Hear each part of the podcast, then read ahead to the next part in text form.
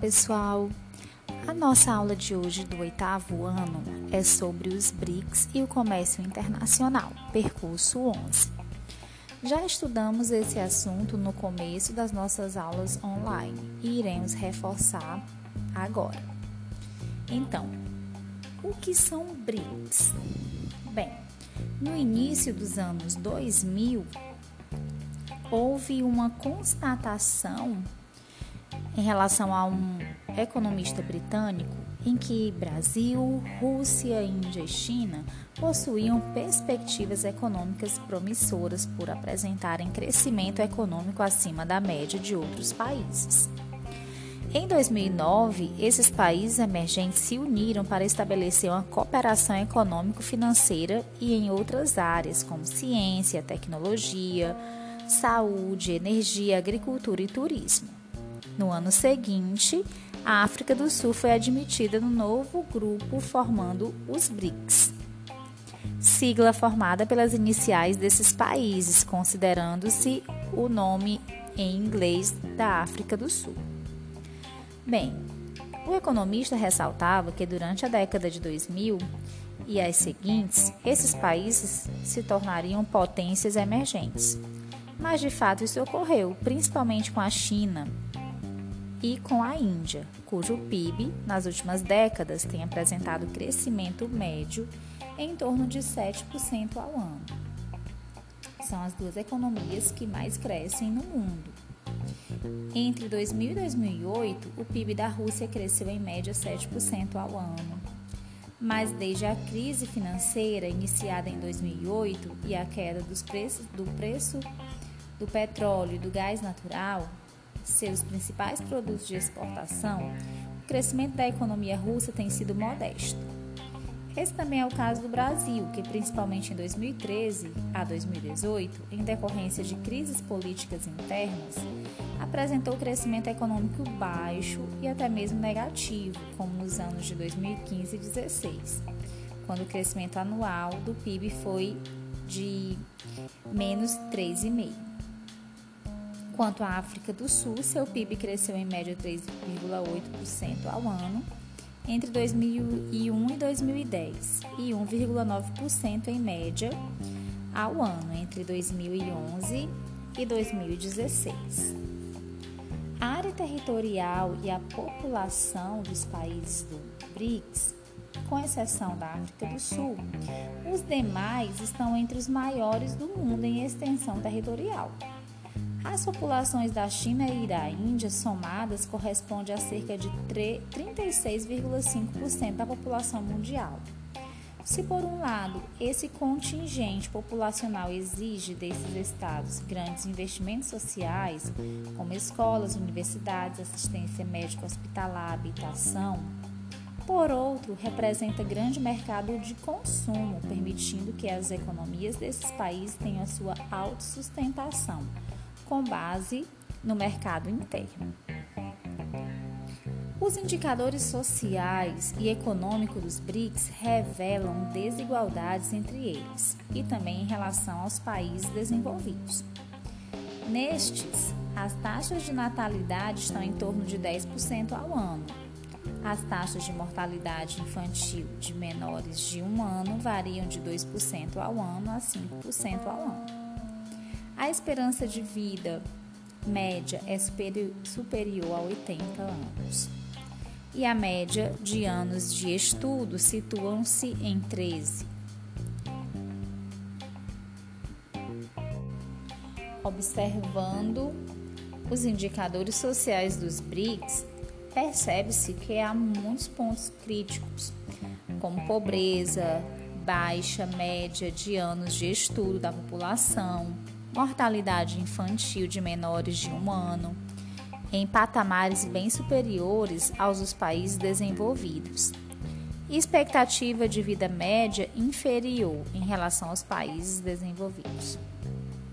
Os casos mais graves são os da Índia, da África do Sul e do Brasil, considerando nesses países cerca de 22% 16% e 7% da população, respectivamente, vivia abaixo da linha da pobreza em 2015.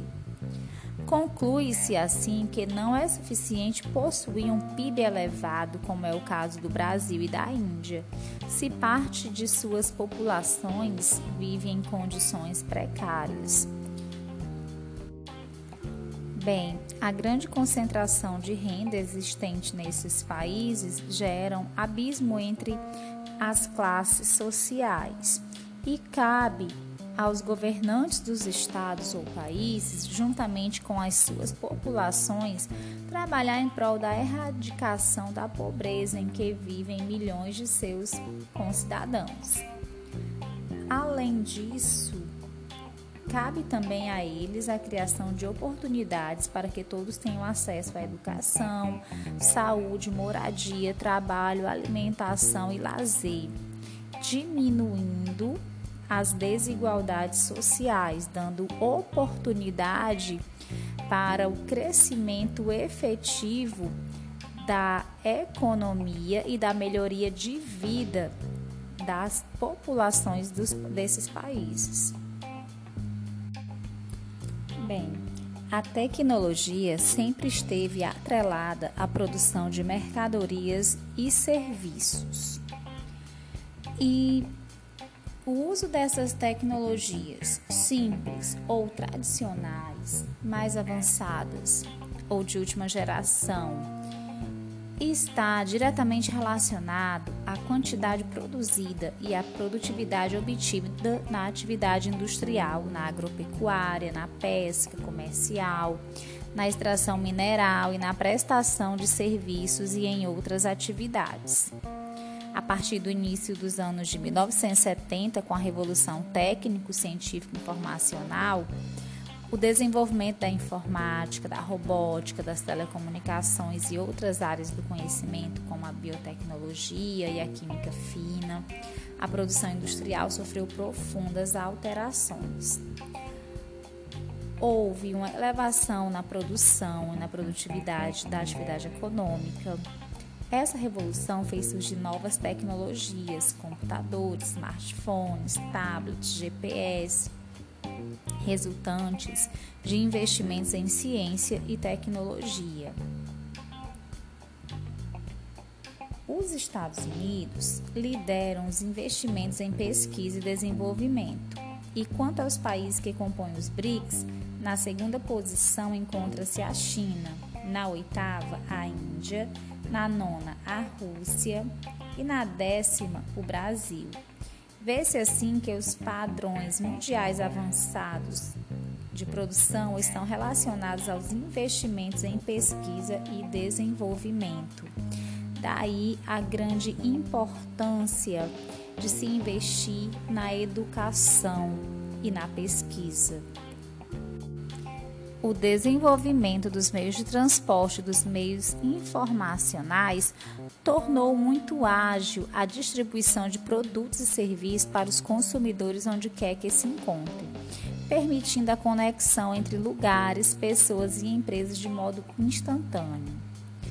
Entretanto, a competição na produção e na distribuição mundial de produtos agrícolas e industriais é muito desigual das corporações internacionais do agronegócio, por exemplo, sete delas dominaram a produção mundial de sementes e pesticidas.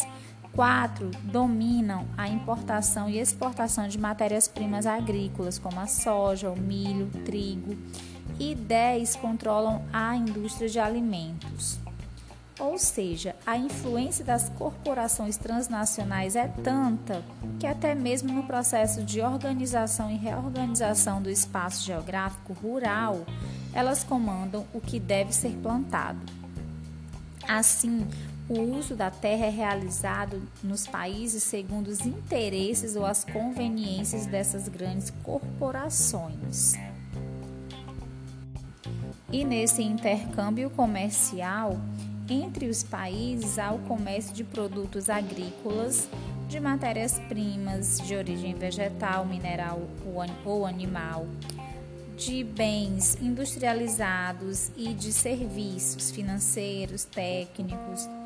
A essas trocas ou esses intercâmbios comerciais dá-se o nome de comércio exterior, que abrange a exportação venda de produtos ou serviços de um país para outro, e a importação, que é a compra de produtos ou serviços de um país que um país faz de outro.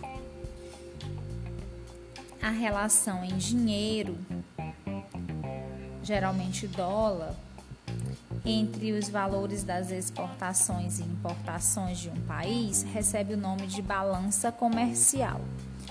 Quando o valor das exportações ultrapassa o das importações realizadas por um país no período de um ano ou mês, diz-se que esse país teve um superávit comercial ou saldo positivo. E assim se torna credor dos países para os quais exportou. Ao contrário, quando o valor das importações supera o das exportações, diz-se que a balança comercial teve déficit comercial ou saldo negativo, ou seja, é deficitária, e o país, nessa condição, fica em dívida com o exterior. Em 2017, as exportações do Brasil atingiram o valor de 217,7 bilhões de dólares e as importações 150,7 bilhões de dólares, havendo um superávit comercial, ou seja, saldo positivo de 67 bilhões de dólares, o que foi favorável para o país. O comércio com o exterior do Brasil o comércio exterior do Brasil com os outros países do BRICS tem aumentado nos últimos anos. Quanto ao comércio com os Estados Unidos, que é o segundo maior parceiro comercial do Brasil, o primeiro é a China. Os valores das exportações e importações têm oscilado ao longo da década de 2010.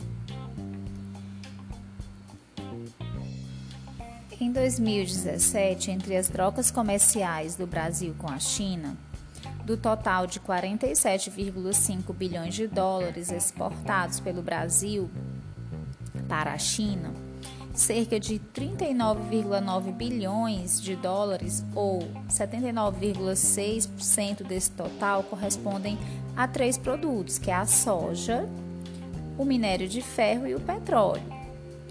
Como citado Anteriormente, essas exportações não possuem valor agregado. Quanto às importações realizadas pelo Brasil da China, em 2017, predominam produtos de valor agregado, como os industrializados. Por exemplo, peças para aparelhos de telefones, televisores, terminais portáteis de telefonia móvel, entre outros. Ou seja, os produtos importados da China por terem valor agregado, deixam uma margem de lucro bem maior para o país que está importando. Então, a relação entre os países do BRICS são relações de fortalecimento comercial, científico e que vem a buscar o crescimento dessas economias dentro do cenário internacional e o Brasil precisa melhorar muito a sua posição dentro do BRICS. E lembrando que tem na China o seu principal parceiro comercial. Bem, pessoal, a nossa aula vai encerrando por aqui. Eu espero ter ajudado vocês. Até a próxima.